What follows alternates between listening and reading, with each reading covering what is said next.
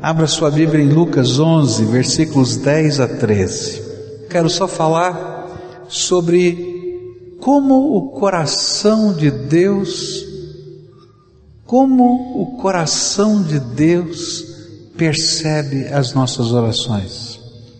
Com que intenção ele se aproxima das nossas orações. E aquilo que a gente vai estudar aqui é uma coisa muito simples, não tem segredo, uma coisa muito simples, mas que pode gerar na nossa alma confiança para se aproximar de coração aberto do Todo-Poderoso, do Senhor da nossa vida. A Bíblia diz assim em Lucas 11: Pois todo o que pede, recebe, e o que busca, encontra, e aquele que bate a porta será aberta. Qual pai entre vocês, se o filho lhe pedir um peixe, em lugar disso lhe dará uma cobra? Ou se pedir um ovo, lhe dará um escorpião? Se vocês, apesar de serem maus, sabem dar boas coisas aos seus filhos, quanto mais o Pai que está nos céus dará o Espírito Santo a quem o pedir. Senhor Jesus, nesse tempo que separamos para te adorar, nesse tempo em que ouvimos milagres do Senhor, respostas de oração, manifestações da tua graça aqui no nosso continente, em outros continentes, nós queremos agora, Senhor, quando vamos meditar na tua palavra, pedir: Espírito de Deus, vem sobre nós, toca o nosso coração, aplica a tua palavra à nossa vida. Ó oh, Pai, a razão de estarmos aqui é porque desejamos um encontro vivo com o teu Espírito.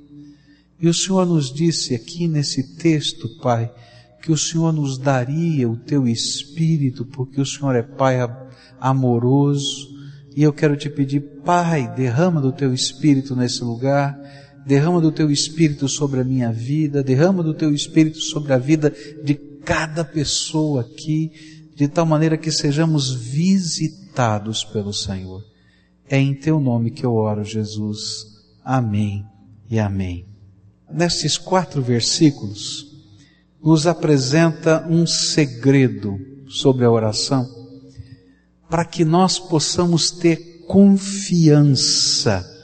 E Jesus coloca estas motivações que aqui são reveladas na forma de metáforas, de comparações, para que nós possamos entender a maneira como Deus está ouvindo as nossas orações.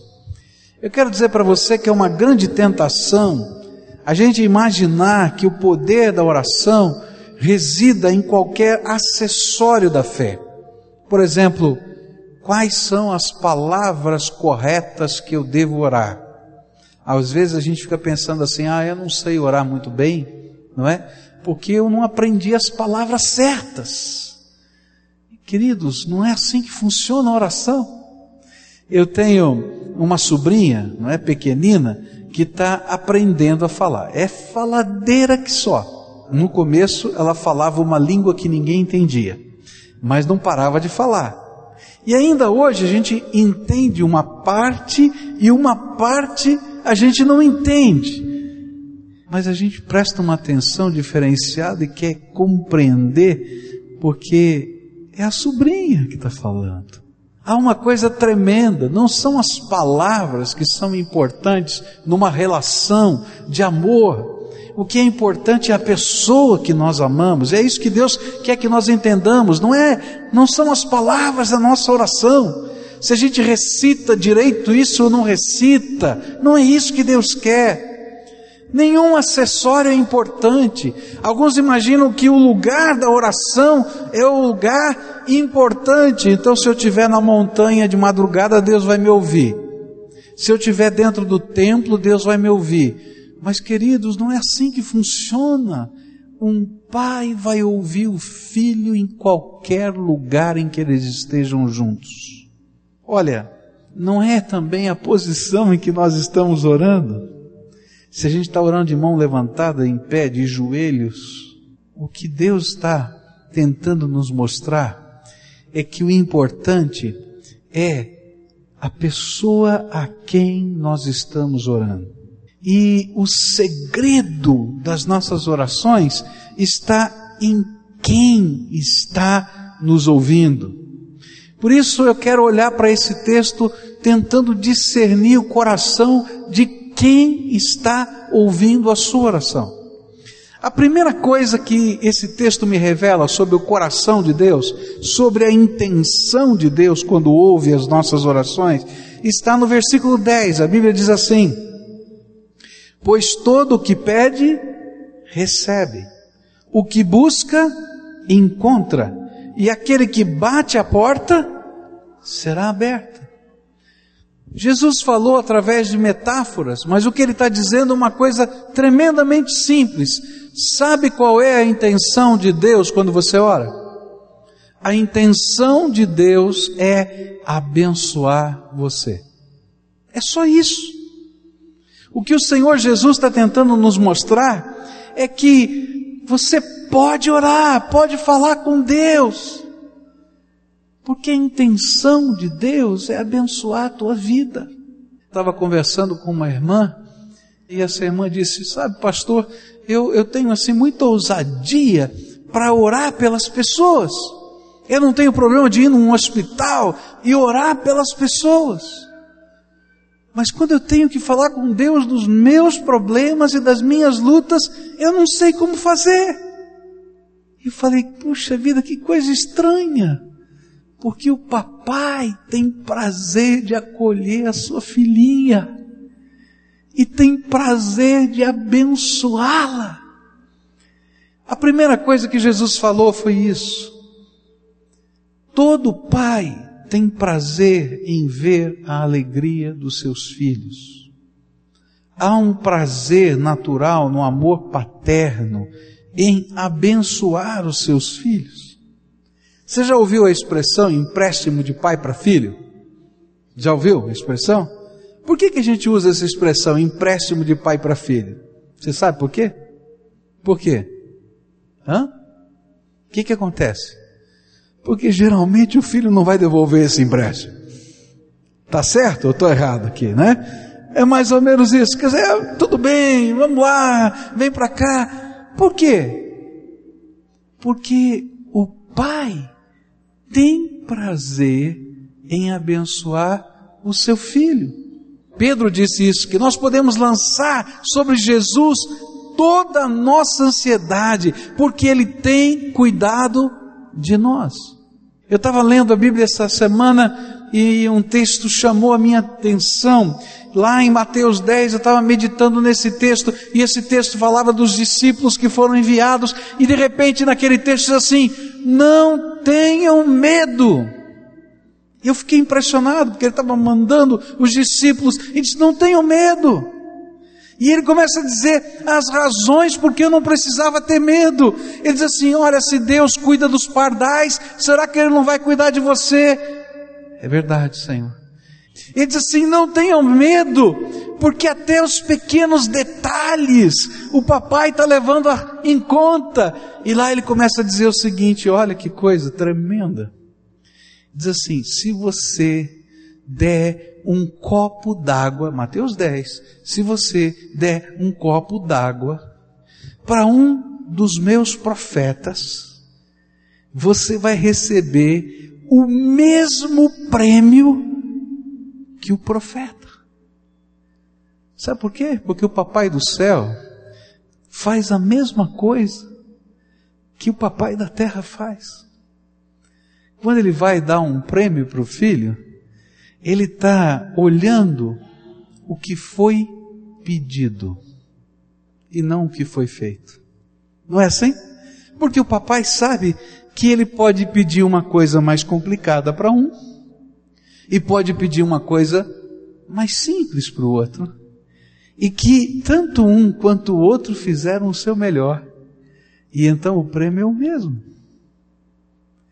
E o que o Senhor está dizendo para mim é: Filho, eu te amo, tenho o prazer de te abençoar, tenho o prazer de derramar minha graça sobre a tua vida. Por isso, quando você estiver falando comigo, pode ter liberdade, certeza de que eu vou derramar minha graça sobre você. Alguns de nós imaginamos Deus como aquele velhinho de barba branca que tem um chicote na mão, tá? E que está pronto para dar uma surra em alguém. Mas a Bíblia nos revela um Deus que nos ama tremendamente e que deseja nos abençoar. E por isso ele nos convida a tomar parte da sua obra e levar a bênção dele para outras pessoas, para a gente ser companheiro do papai nas tarefas do reino. Olha só o que a Bíblia diz em Êxodo 3, versículos 7 e 8.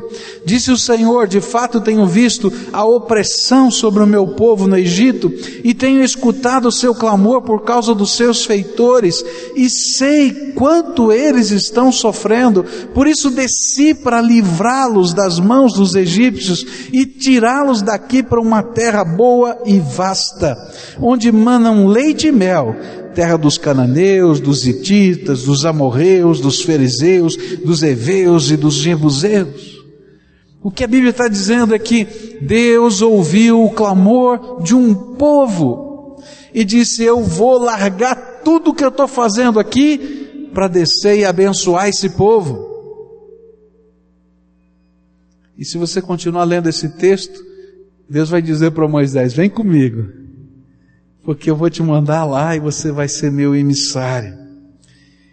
Primeira lição que esse texto nos ensina: Deus tem a intenção de nos abençoar. E sempre que você se aproximar dele, algo da sua graça vai ser derramado sobre a tua vida. Segunda intenção que esse texto me mostra é a intenção de nos dar somente o melhor. Olha só que coisa tremenda. Qual pai entre vocês, se o filho lhe pedir um peixe, em lugar disso lhe dará uma cobra? Ou se pedir um ovo, lhe dará um escorpião? Deus quer nos abençoar. E por isso, como um bom pai, ele nunca vai nos dar aquilo que é ruim. E eu vou ser até um pouquinho exagerado em dizer: Deus não vai nos dar somente o que é bom, Ele só vai nos dar o melhor. E a ilustração que Jesus usa diz assim: olha, tem uma criancinha pequenina, está andando com o papai, tá? E ela vê algumas coisas na pescaria. E vê na rede do pescador uma cobra d'água. Você já viu essa cobrinha d'água? E ela vê aquela cobrinha d'água se mexendo e diz assim: Papai, me dá aquele peixinho. E a Bíblia diz o seguinte: o papai não vai dar a cobra d'água. Por quê? Porque ele não tinha compreensão para entender que aquilo não era um peixe, era uma cobra. E ainda mais, ele vê um escorpiãozinho todo encaracoladinho, né? E ele diz: Papai, me dá aquele ovo. Ele diz: Não, isso aqui é escorpião, não é ovo. E diz assim: Olha, se um pai é capaz de dizer não para o seu filho, porque não é o melhor, então o Papai do céu vai dizer não algumas vezes, algumas orações, porque não é o melhor. Porque Deus não vai nos dar o que é mal. Ainda que aos nossos olhos, como aquela criança, pareça o melhor. Eu era garotinho e passava um filme de suspense chamado Quarta Dimensão. Você lembra disso? E quando começava aquele filme, ele me botava na cama. E eu brigava com o papai. Eu era bem pequenininho e dizia assim: Papai, eu quero assistir esse filme com você. E ele dizia assim: Filho, não dá para você assistir. Você vai assistir, vai ficar com medo, não vai dormir de noite. Ah, mas eu já sou grande, eu já posso assistir, né? E foi um drama tanto tempo, até que um dia o papai disse assim: "Tá bom, senta aqui do meu lado e assiste o filme". Metade do filme eu escondia meu rosto debaixo do braço do meu pai. E adivinha o que aconteceu? Não dormi à noite. Às vezes na nossa vida, o Deus que quer nos abençoar está agindo como você, como um pai. E diz para o seu filho: Filho, o que você está me pedindo não é bênção. Você não tem ainda o discernimento de todas as coisas que estão acontecendo ao teu redor.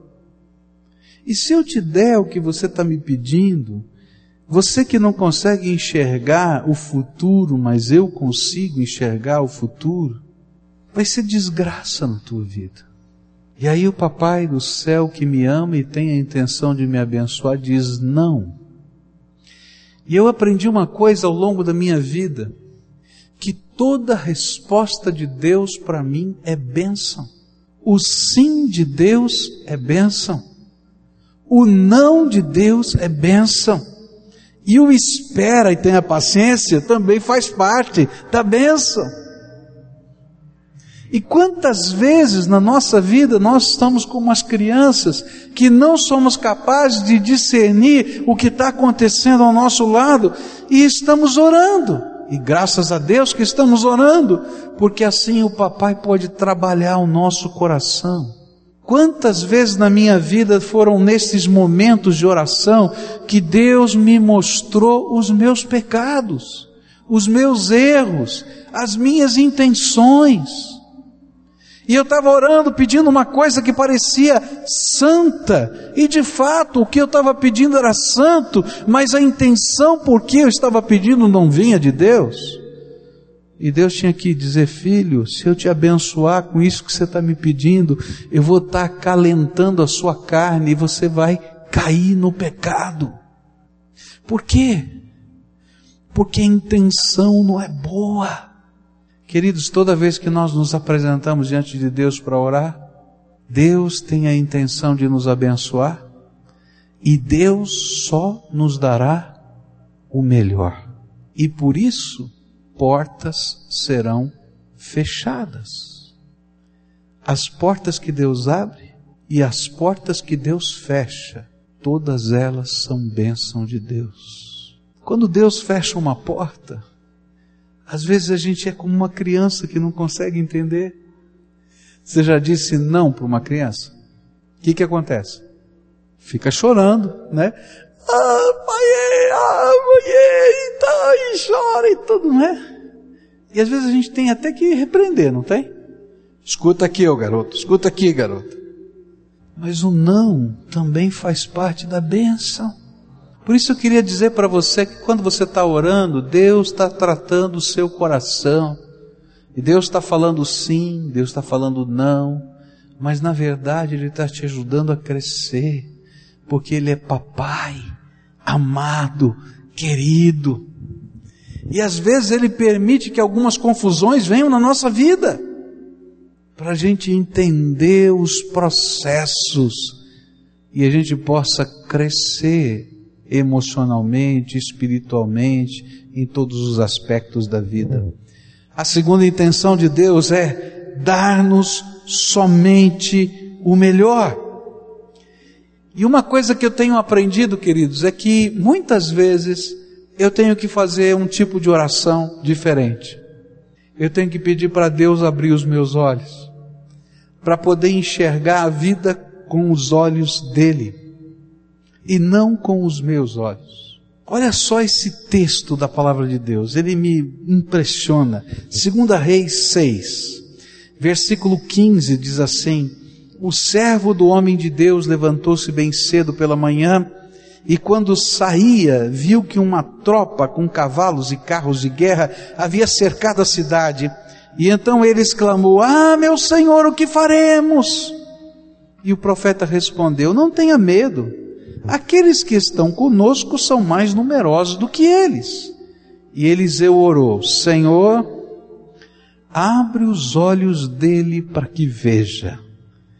E então o Senhor abriu os olhos do rapaz, que olhou e viu as colinas cheias de cavalos e carros de fogo ao redor de Eliseu. Queridos, muitas vezes nós estamos sofrendo porque não temos os nossos olhos abertos. E a gente não está enxergando a realidade sobre a mesma perspectiva que Deus está enxergando.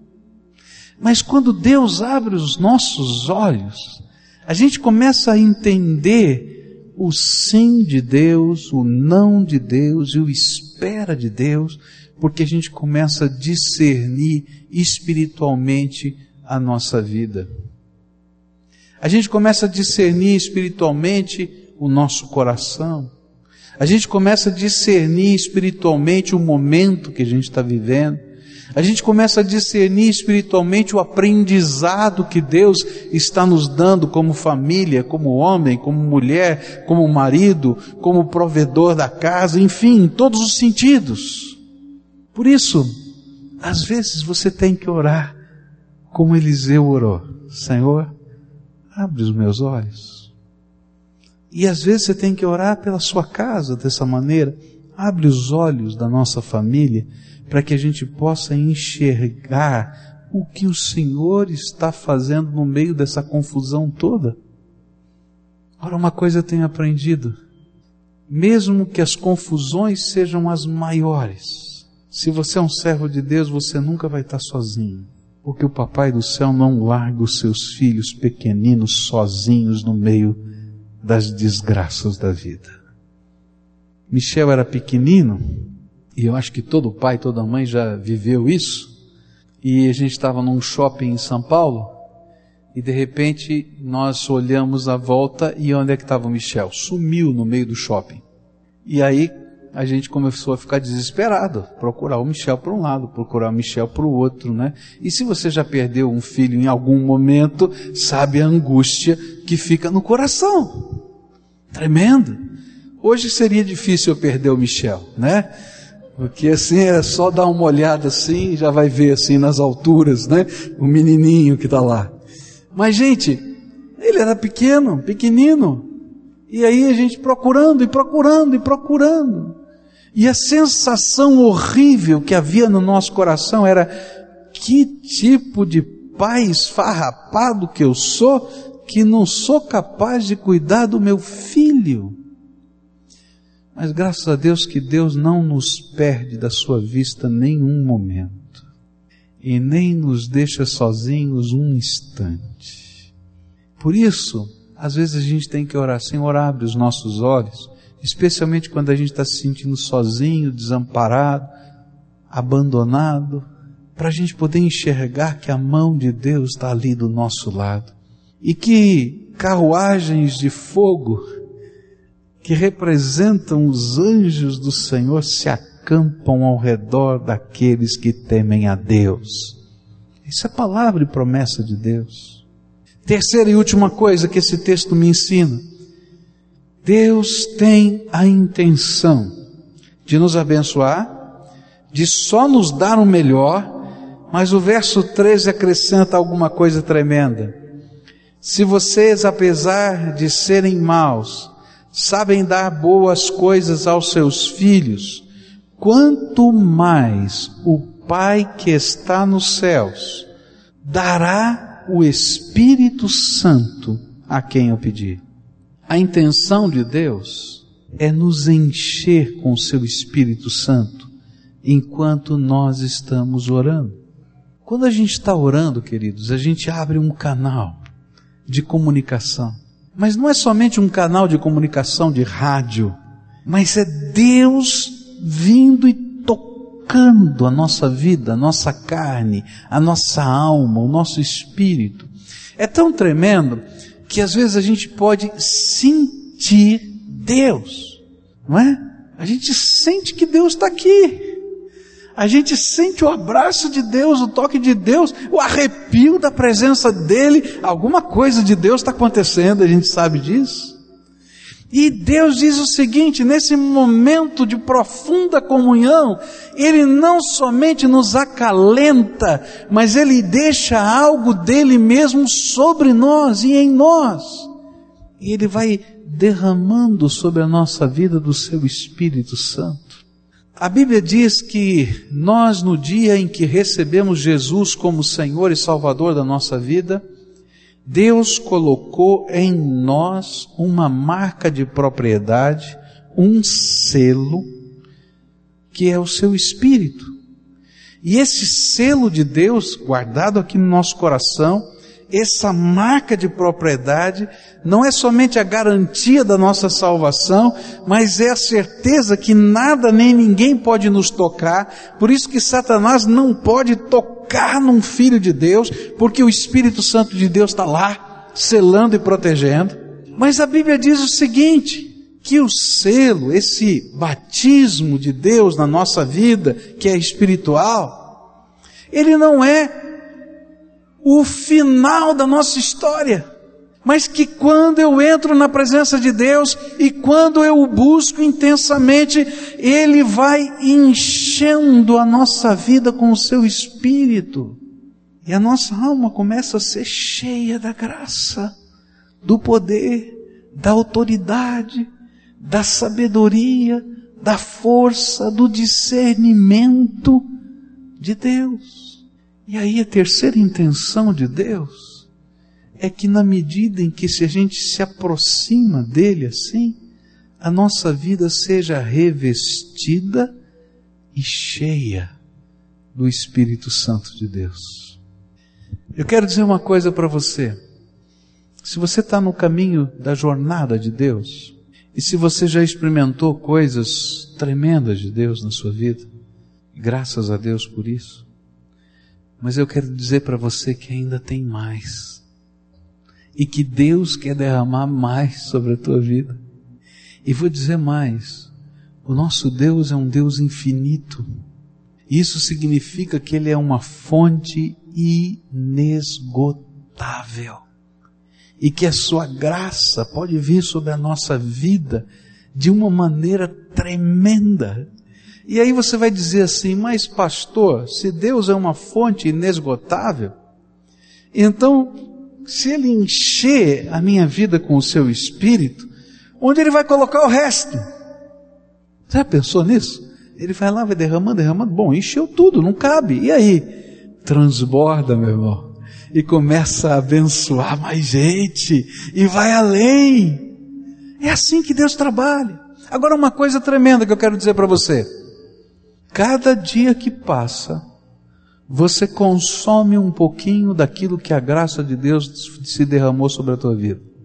Se ontem você estava cheio do Espírito, hoje você está contando aqui na metade. E amanhã você vai estar na reserva. E depois de amanhã, está parado, não tem mais nada. Porque eu preciso da graça de Deus para viver. E é por isso que eu tenho que entrar na presença do Deus Todo-Poderoso e deixar Ele derramar do Espírito. E quanto mais eu continuar na presença dEle, buscando a Sua face, e buscando o Seu poder, a Sua intervenção, e lutando as batalhas da oração, eu vou ver a graça de Deus se derramando de maneiras incríveis na vida das pessoas. Porque aquilo que Deus está derramando sobre mim, vai transbordar e vai alcançar outros. Queria convidar você a se apropriar das intenções de Deus. Nós estamos na presença de um Deus que te ama. A Bíblia diz que Ele te ama tanto, tanto, tanto, tanto, que um dia Ele se esvaziou da sua glória para caber na forma humana, tomou o nosso lugar na cruz do Calvário para que os nossos pecados que fazem separação entre nós e o nosso Deus pudessem ser perdoados. Desceu ao Hades, o lugar que nós chamamos de inferno, tomou das mãos de Satanás a chave da morte e do inferno e ressuscitou ao terceiro dia para que todo aquele que nele crê não pereça, mas tenha vida eterna. É esse Deus que diz: Filho, chega perto, eu quero te abençoar, eu só tenho o melhor. E se você me deixar, eu quero revestir a tua vida do meu poder e da minha graça. E sabe, quando a gente começa a andar com Jesus assim, a gente começa a andar numa outra dimensão na dimensão do imponderável de Deus a gente começa a orar e perguntar: Senhor, essa decisão que eu tenho para tomar, o que, que o Senhor quer que eu faça? E de repente a gente começa a olhar os, com os olhos de Deus as decisões da vida. E eu quero desafiar você a buscar uma coisa tremenda. Uma vida cheia do Espírito Santo. Sabe, queridos, Deus tem muita coisa para derramar sobre nós. Muita. E Ele quer usar a tua vida, a tua boca, as tuas mãos, os teus pés, a tua casa para a glória dele. Mas para a gente poder ser esse instrumento de Deus, a graça de Deus tem que estar sendo derramada sobre nós e tem que transbordar para que essa unção possa abençoar outras vidas. queria convidar você a tomar algumas decisões muito específicas. A primeira delas, se você ainda não entregou a sua vida para Jesus, para Ele ser o Senhor da tua vida, não é para você ser um adepto de uma religião, não é para você praticar uma forma de expressão religiosa, mas você vai pegar a chave do teu coração e dizer: Senhor, eu creio que tu tens boas intenções comigo. E que eu, como uma criança, às vezes não sei decidir a minha vida. Por isso eu quero colocar as chaves do meu coração nas tuas mãos, para que aquilo que o Senhor tem de melhor para mim, e para minha vida, para minha casa aconteça. Essa é uma entrega tão complicada quanto uma criança entregar por papai a hora que ela deve brincar com o brinquedo. Mas que a gente não pode viver essa vida sem essa entrega. Mas eu quero convidar também pessoas que, ouvindo a voz do Espírito, possam aceitar o sim e o não de Deus. Tem muitos de nós que às vezes entramos em crises tão profundas, porque Deus nos disse sim ou porque Deus nos disse não. Eu queria convidar você a fazer outro tipo de entrega. Senhor, eu creio na tua boa intenção. Eu creio que não cai um fio do cabelo da minha cabeça fora do teu controle. E por isso, eu vou entregar a tristeza do meu coração nas tuas mãos. E vou descansar na tua soberania. E sabe, é um outro passo de entrega, onde a gente está dizendo: Senhor, estou me lançando nos teus braços. E eu vou convidar um terceiro grupo de pessoas. Aqui, ouvindo a voz do Espírito, vão dizer assim: Senhor, eu vou fazer um pacto contigo. Eu vou te buscar todo dia. Você vai marcar uma hora para isso. E vai fazer um pacto com Deus porque nessa busca eu quero que o Senhor derrame o teu Espírito Santo sobre a minha vida e transborde o meu coração. E hoje eu quero convidar você a colocar a tua dor nas mãos de Deus e dizer: Jesus, eu quero, eu quero, Senhor, daqui para frente viver uma paz, uma alegria que só o Senhor pode me dar, sabendo que o Senhor está no controle da minha vida. E nós vamos pedir para que a dor que está aí na alma, né, que às vezes é uma seta envenenada dentro do nosso coração, ela possa ser arrancada pelo Espírito de Deus e nesse lugar ficar a bênção, a alegria, a certeza de que Deus continua no controle, de que Deus vai tomando a nossa vida e nunca deixou de tomá-la nas Suas mãos. Se o Espírito de Deus está falando com você e tua dor está forte, você não entende o que está acontecendo, você vai entregar na mão do Senhor agora.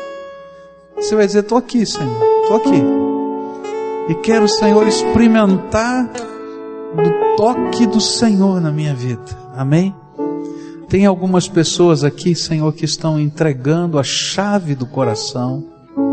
E eu quero te pedir, Senhor, que nesta hora o Senhor pegue essa chave nas mãos e que no lugar do vazio da chave, o Senhor coloque o selo do Espírito Santo. Vem, ó Espírito Santo, vem e sela esses corações. E que, Senhor, o toque do Senhor seja algo tremendo, seja algo miraculoso, seja algo que venha, Senhor, com o poder da tua graça sobre essas vidas. Senhor Jesus, torna-te o dono, o dono do coração, da alma, da casa, dos sonhos, dos negócios e abençoa esse teu povo. E que os próximos passos da fé, o Senhor seja professor particular deles. Escuta, Deus, a nossa oração. Agora, Pai, eu estou orando com um povo que está aqui com suas dores. Dores que estão machucando, Pai. Eles esperavam um sim e o Senhor tem dado um não. E está sendo muito difícil lidar com o teu não. Mas nessa hora, pela fé, eles estão aqui dizendo: Senhor, eu quero entregar a dor do meu coração nas tuas mãos, crendo, crendo, crendo que o Senhor continua tendo o melhor para mim. E eu quero te pedir que nesta hora, Pai, o buraco que fica desse não, seja preenchido com o óleo do teu espírito. E que haja um mover da tua graça. Um mover da tua graça. E que, Senhor, haja cura dentro dessa alma. E que no processo dessa cura o Senhor revele o que o Senhor está fazendo que eles não conseguem enxergar. Abre os olhos deles, Senhor, para que percebam o teu cuidado, para que percebam a tua primazia e que enquanto eles estejam olhando a tua glória, o Senhor esteja levando-os para as portas que o Senhor preparou para eles. Por isso eu te peço, Senhor, abençoa, abençoa, abençoa, cura as feridas do coração. É aquilo que eu oro em nome de Jesus. Amém.